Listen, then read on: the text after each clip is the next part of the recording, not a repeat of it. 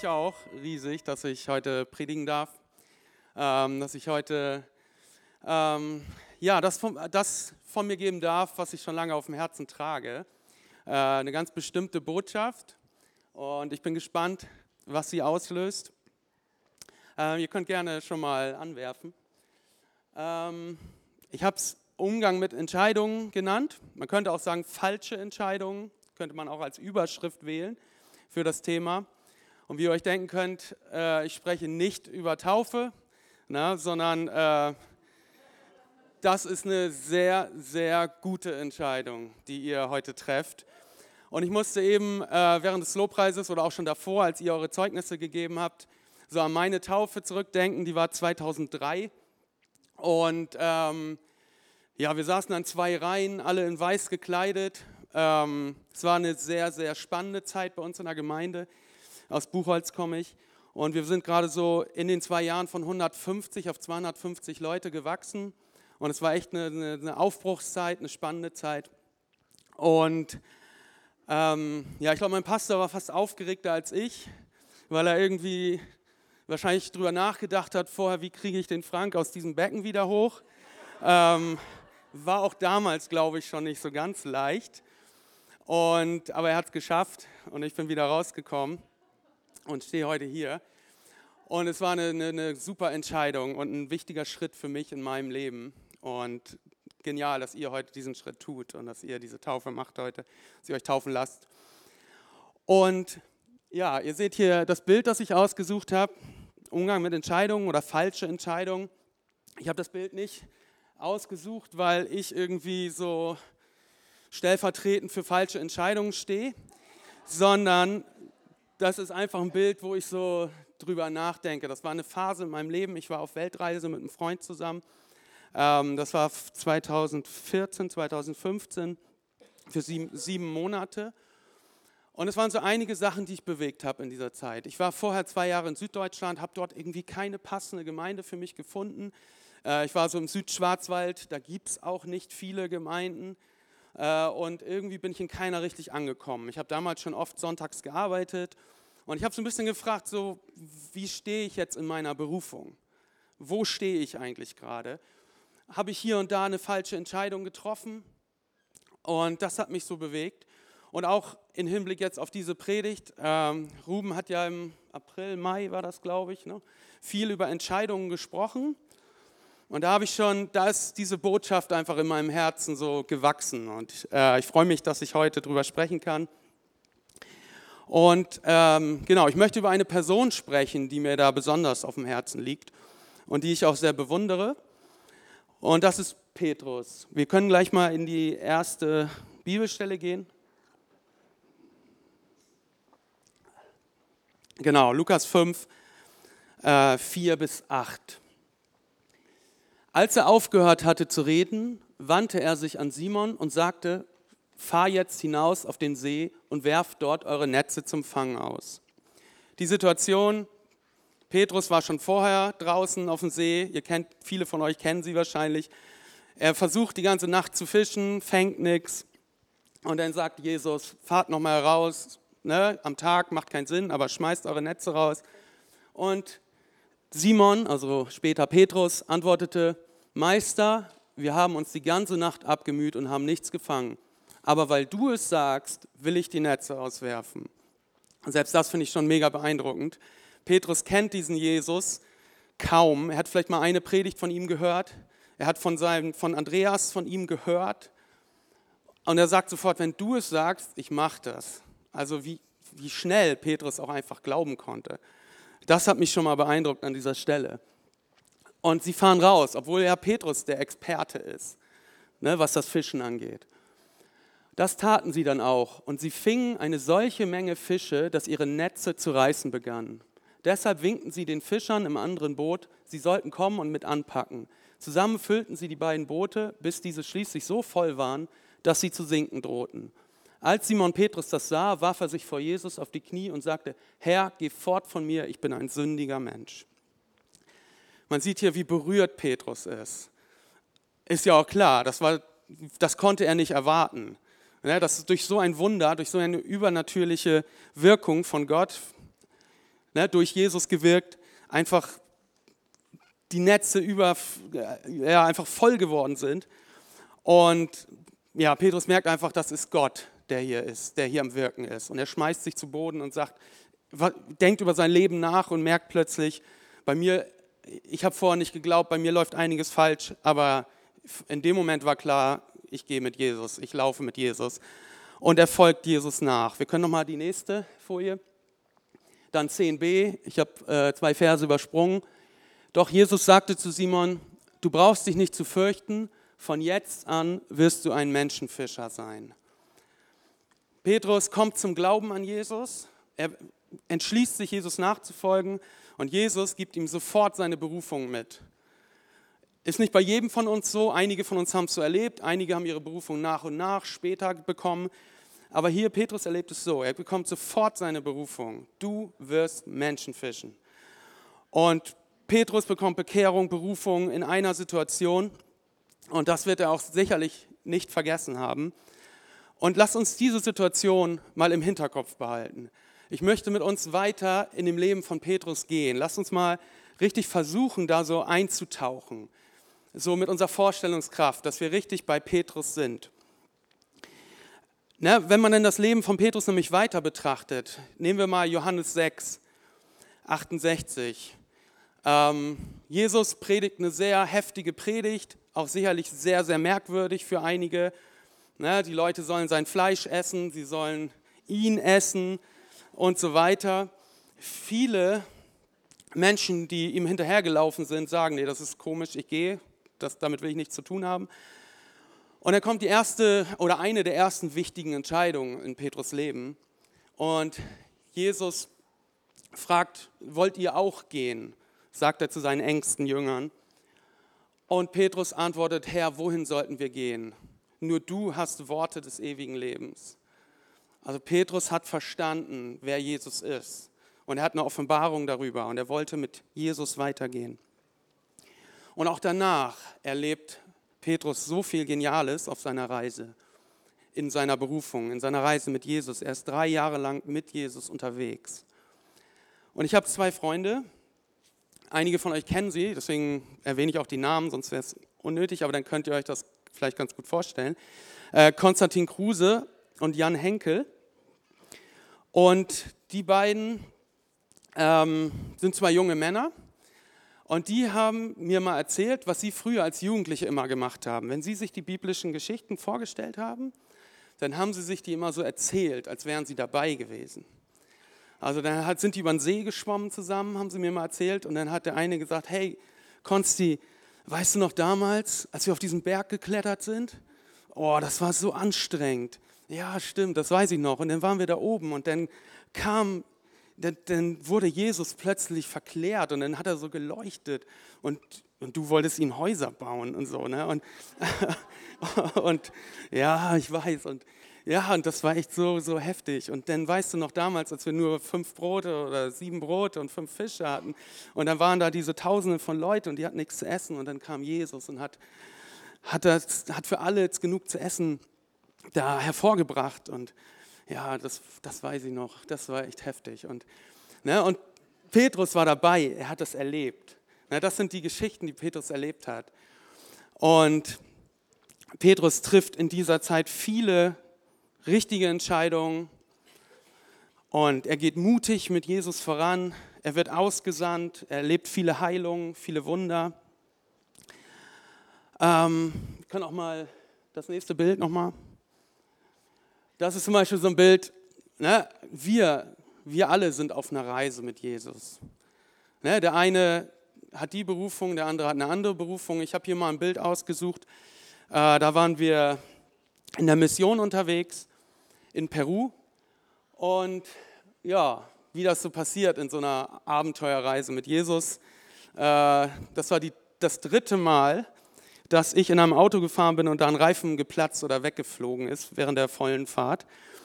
Und jedes Mal in der Mission, interessanterweise, kann daran liegen, dass es Anfechtungen sind, kann auch einfach daran liegen, dass die jemand so eine Schrottautos fahren. Da kann man kann man so oder so sehen. Aber das ist jetzt schon ein Reserverad, sieht auch nicht gerade aus wie brauchbar, aber der, der eigentliche Reifen, der ist uns 200 Meter weit ins Feld weggeflogen. Der hat unser Auto überholt und ist dann immer weiter, weiter das Feld runter. Wir haben ihn noch nicht wiedergefunden. Ähm, und dann mussten wir erstmal die ganzen Teile einsammeln, um das Neue überhaupt anbringen zu können, weil da ist wirklich alles mit weggeflogen. Und wir waren da irgendwie so drei, vier Stunden in, in Peru auf so einer Höhe von 3400 Metern auf so einem ewig langen Feld. Aber das sind Sachen so, die erlebt man einfach. Oder wir haben dann erlebt, dass einfach viele Menschen gesegnet wurden durch uns, viele geheilt wurden. Und ja, aber wenn man mit Jesus, wir sind alle mit Jesus unterwegs und wir erleben Sachen mit Jesus. Wir, wir sind auf dieser Reise der Berufung, wo Petrus auch war. Wir können uns damit irgendwie identifizieren. Auch wenn wir nicht wie Petrus drei Jahre mit Jesus so, ne, so in Person, sage ich mal, rumgelaufen sind, aber wir haben, wir haben Jesus bei uns. Ne? Und wir erleben Sachen mit Jesus. Und dann kam aber Petrus seine große Prüfung, nenne ich es mal. Jesus gibt seinen Jüngern bekannt, ich werde nach Jerusalem gehen und dort werde ich, ja, dort wird mein Ende kommen.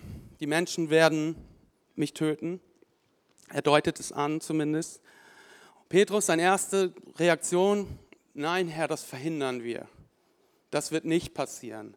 Jesus sagt, ne, ihr kennt das vielleicht auch, Satan, trete hinter mich, ähm, weil Jesus weiß, das ist einfach das, was für ihn vorgesehen ist. Damit wird er uns Menschen retten durch diesen schlimmen Weg. Okay, sagt Petrus, ich kann es nicht verhindern, aber ich werde auf jeden Fall zu dir stehen. Egal was passiert, ich bin bei dir, ich gehe mit dir und ich werde dich nicht verraten oder verlassen. Das ist das, was er sich vornimmt, das, was er Jesus verspricht. Aber dann kommt die Situation.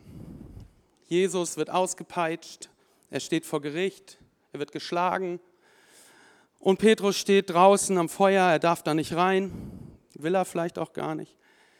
Und dann kommt eine Frau, es stehen andere Menschen um ihn herum und die Frau fragt Petrus, oder nee, bist du nicht auch einer von denen, die mit Jesus unterwegs waren? Bist du nicht auch einer dieser Nazarener? Und Petrus sagt, nein, bin ich nicht. Na, und dann fragt ihn noch einer und noch einer und jedes Mal sagt Petrus nein und Petrus läuft weg weil er Angst hat um sein Leben. Und ich glaube, in dem Moment, wo er dann wegläuft, spätestens da, meistens, wenn wir eine falsche Entscheidung in unserem Leben treffen, wir merken es schon Sekunden später. Ne, diese Reue, die kommt sofort. Das, kennt, das kennen wir, glaube ich, alle. Ne? Wir, wir treffen eine dumme Entscheidung und wir wissen sofort, Mist, das können wir nicht mehr gut machen. Das ist jetzt echt schief gelaufen. Und es geht, es geht ja noch weiter. Es ist ja nicht so, dass Jesus dann rauskommt, die treffen sich wieder, Petrus sagt Entschuldigung und die Sache ist gelaufen. Nein, Jesus stirbt, er wird hingerichtet. Na, das war der Abschied, den Petrus quasi auch mit Jesus hatte. Oder seine letzte Aktion in Bezug auf Jesus. Und ja, was muss Petrus gedacht haben? Alles, woran er geglaubt hat, ist plötzlich dahin. Jesus ist nicht mehr da. Was ist mit seiner Berufung? Wie geht es weiter? Kann ich überhaupt noch mit Jesus unterwegs sein, mit für Gott da sein? So ein Versager, wie ich bin? Und ich denke, dass Petrus da voller Selbstvorwürfe war und sehr viele Zweifel auch hatte. Das kommt meistens einher. Wenn man Selbstvorwürfe hat, kommen Zweifel meistens ganz schnell hinterher. Kann ich das überhaupt? War das überhaupt richtig für mein Leben? Bin ich überhaupt in der Lage dazu? Ich habe mal in einer Predigt gehört, dass das im Glauben so ist wie mit so einem Sprungbrett. Also ihr kennt das vom Schwimmbad, diese Türme, Turmspringen. Und man kriegt eine, Aufgabe von Jesus, so eine Herausforderung, erzähl dem und dem von Jesus. Und wenn du es machst, kriegst du nächstes Mal die, die nächsthöhere Aufgabe. Drei Meter Brett. Ne, du darfst zu einem Kranken gehen und für den beten und er wird gesund. Nächstes Mal gibt Jesus dir einen Rollstuhlfahrer und als äh, 10 Meter Brett ist, du predigst vor 100.000 Menschen in Afrika und alle werden gerettet. Und, aber wenn du vom 3-Meter-Brett, wenn du das nicht hinbekommst, dann musst du wieder von vorne anfangen. Ne, dann traut Jesus dir das nicht mehr zu. Ne, und das habe ich mal geglaubt. Also ich glaube schon, dass Jesus uns Herausforderungen gibt und ich glaube auch, dass wir geniale Sachen für Jesus tun sollen. Aber was ich nicht mehr glaube, ist, dass wenn wir mal einmal was nicht schaffen, dass Jesus uns das nicht mehr zutraut. Ne, aber ganz oft, ich glaube, so, ganz oft ist das bei uns so, dass wir denken, oh, das habe ich nicht gemacht damals. Oh, jetzt will Jesus mich da bestimmt nicht mehr gebrauchen. Jetzt benutzt der andere, weil ich kriege das nicht hin. Und ähnlich wird es, denke ich mal, auch Petrus Stück weit gegangen sein.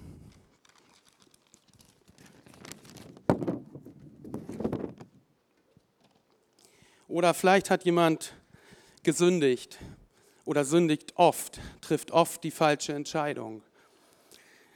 Ähm, die Versuchung kommt immer wieder und man fällt immer wieder.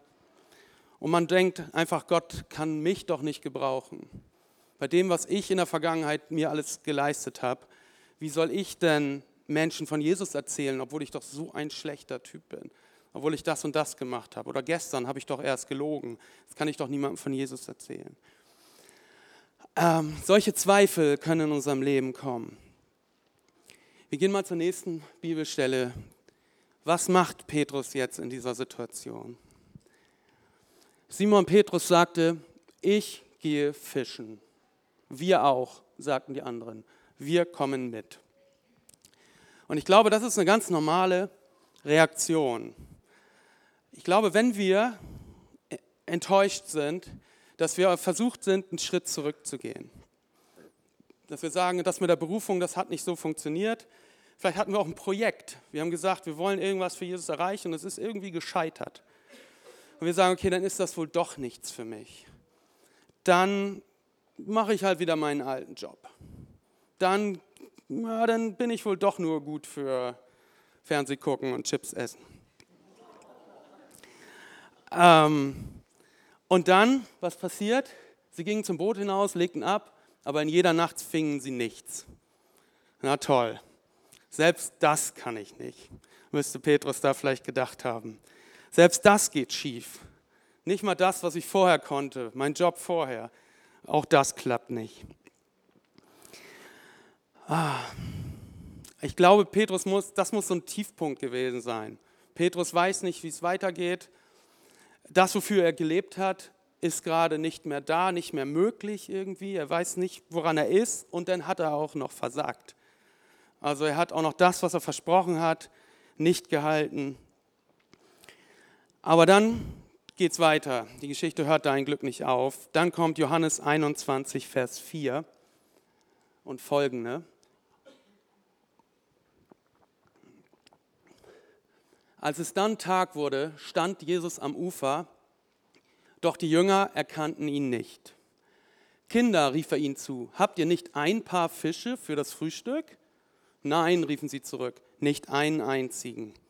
Na toll, dann ist da auch noch jemand am Strand, der hackt auch noch drauf rum. Na, nicht mal einen Fisch habt ihr, ich will mit euch frühstücken. Ähm, werft das Netz auf der rechten Seite des Bootes aus, fordert er sie auf. Ihr werdet sehen, dass ihr etwas fangt. Sie warfen das Netz aus, aber dann konnten sie es nicht mehr einholen. Solch eine Menge Fische hatten sie gefangen. Da sagte jener Jünger, den Jesus besonders liebte, zu Petrus, es ist der Herr. Und ich finde das so genial, wie Jesus hier diesem Petrus begegnet. Genauso wie beim ersten Mal. Also er begegnet ihm nicht irgendwo auf der Straße oder sonst wie, sondern genauso wie beim ersten Mal. Als wenn er ihm sagen möchte, Petrus, weißt du noch, damals, wo unsere Reise zusammen losging, da habe ich dich berufen.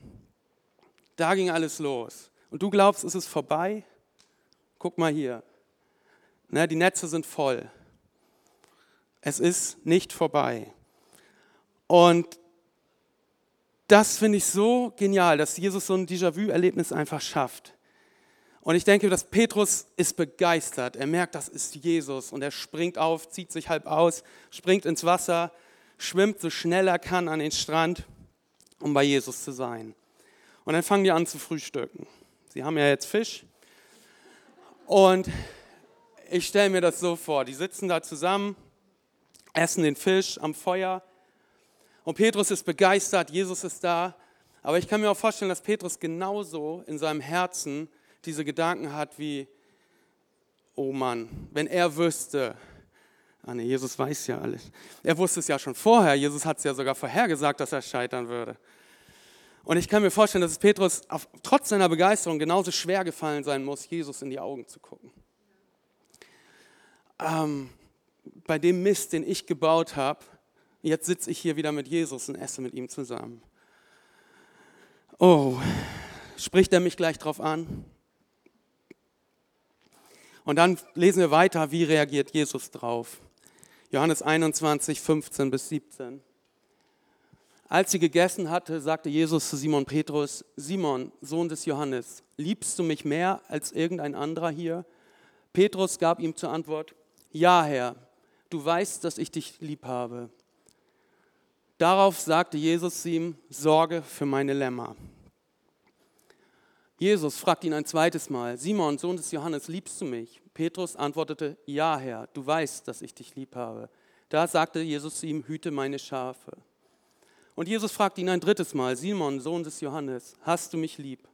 Petrus wurde traurig, weil Jesus ihn nun schon zum dritten Mal fragte, hast du mich lieb? Herr, du weißt alles, erwiderte er. Du weißt, dass ich dich lieb habe. Darauf sagte Jesus zu ihm, Sorge für meine Schafe. Und auch das finde ich stark, wie Jesus darauf reagiert. Jetzt könnte man natürlich auch sagen, ist auch ein bisschen hart von Jesus weil er geht überhaupt nicht auf Petrus direkt ein. Er fragt nur eine Frage und sagt, was er zu tun hat. Erinnert mich auch so ein bisschen an manch andere Stellen in der Bibel. So Mose, wo Mose sagt, oh, ich kann noch nicht sprechen und Jesus sagt, du bist berufen, geh weiter. Oder Gideon, der sagt, ja, ich bin der Kleinste, ich komme aus einer Familie, keiner kennt mich, was soll ich hier der, der Richter sein und das, äh, das Volk retten? Und Jesus, äh, auch da ist Gott schon kaum darauf eingegangen, hat gesagt, ich habe dich bestimmt, du bist mutig, du gehst. Äh, bei den Propheten wieder, ich weiß nicht, war das Jeremia, der gesagt hat, ich bin zu jung, ich weiß nicht mehr genau. Auf jeden Fall, häufig sieht man das in der Bibel. Aber was ich auch an dieser Stelle so stark finde, ist, Jesus fragt nicht, was hast du getan? Und er, er geht auch nicht darauf ein, auf den Mist, den Petrus gemacht hat, sondern ihn interessiert eine einzige Frage. Und das ist, liebst du mich? Das ist das, was Jesus an dieser Stelle interessiert. Jesus weiß, dass Petrus ihn verleugnet hat. Das wusste er ja schon vorher. Das hatte er ja schon vorausgesagt. Du wirst mich bis, bis der Hahn kräht dreimal verraten haben. Aber das, das ist nicht das, was, Petrus hier, äh, was Jesus hier interessiert, sondern er fragt, liebst du mich? dann weide meine Lämmer. Das ist die einzige Voraussetzung, die Jesus hier interessiert. Liebst du mich? Und Petrus kann ganz klar sagen, ja. Jesus unterstreicht das nochmal. Liebst du mich? Ja. Liebst du mich wirklich? Ja, Jesus, du weißt doch, dass ich dich liebe. Du kannst doch in mein Herz gucken. Ja, dann geh weiter, hätte Jesus auch sagen können. Dann geh weiter. Lebe deine Berufung. Mach das, was ich dir damals schon gesagt habe. Es ist nicht vorbei. Du hast Mist gebaut, aber es ist nicht vorbei. Und das finde ich auch ein gutes Beispiel, auch was wir für unser Leben mitnehmen können. Wenn wir Mist gebaut haben und denken, ja, kann ich denn jetzt überhaupt noch mit Jesus unterwegs sein? Kann ich überhaupt noch meine Berufung leben? Und dann begegnet Jesus uns und sagt, liebst du mich? Und wir sagen ja. Und dann sagt Jesus, dann tu, dann mach, geh weiter. Und du hast eine falsche Entscheidung getroffen. Ja, das tun wir alle. Aber Gott hat einen Plan mit dir. Das hört nicht auf. Gott lässt niemanden fallen und sagt, ja, pff, was soll ich mit dem noch tun? So ist Gott eben nicht. Sondern Gott liebt uns Gott ist stolz auf uns und Gott hat einen Plan mit unserem Leben. Und die Sünden und die Fehler, die wir gemacht haben, die sind uns vergeben. Dafür ist Jesus ja ans Kreuz gegangen. Diesen schweren Weg, den ist er ja gegangen. Und wir dürfen weitergehen. Und wenn hier jemand ist, der sagt, das habe ich so noch nicht in meinem Herzen gehabt, sondern ich habe gedacht, ich kann nichts mehr für Jesus tun oder ich kann nicht mehr so wie früher. Ich kann nicht mehr so prophezeien, weil ich habe es ein paar Mal nicht mich getraut, ich habe es eine Zeit lang nicht gemacht. Ich, jetzt, jetzt redet Gott nicht mehr zu mir, so dass ich zu anderen reden kann. Dann ist die Frage, liebst du Jesus? Und wenn du sagst ja, dann geh weiter. Jesus hört nicht auf, dein Leben zu segnen und durch dich andere zu segnen weil das ist das, was Gott machen möchte mit uns. Amen. Ich möchte jetzt das Lobpreisteam nach vorne bitten und gerne auch das Gebetsteam danach ähm, und einfach Raum dafür geben. Wenn hier jemand ist, der sagt, ich, ich habe diesen Jesus, ähm, mit dem man sowas erleben kann, den kenne ich noch gar nicht, dann kommt nach vorne, lasst für euch beten, macht das fest, diese Entscheidung für Jesus. Und wenn hier jemand ist, der sagt, ich möchte mich da ganz neu entscheiden, ich habe mich eine Zeit lang nicht getraut oder ich habe gedacht, Jesus geht nicht mehr mit mir, hat nichts mehr mit mir vor, dann möchte ich euch auch ermutigen einfach. Lasst für euch beten. Oder einfach, wenn ihr denkt, ich möchte das ganz neu mit Jesus festmachen, dass ich mit ihm unterwegs bin und ich möchte das erleben, was Petrus danach alles erlebt hat. Die Reise ging für Petrus weiter und hat viel, viel Geniales erlebt. Und das wünsche ich euch auch. Amen.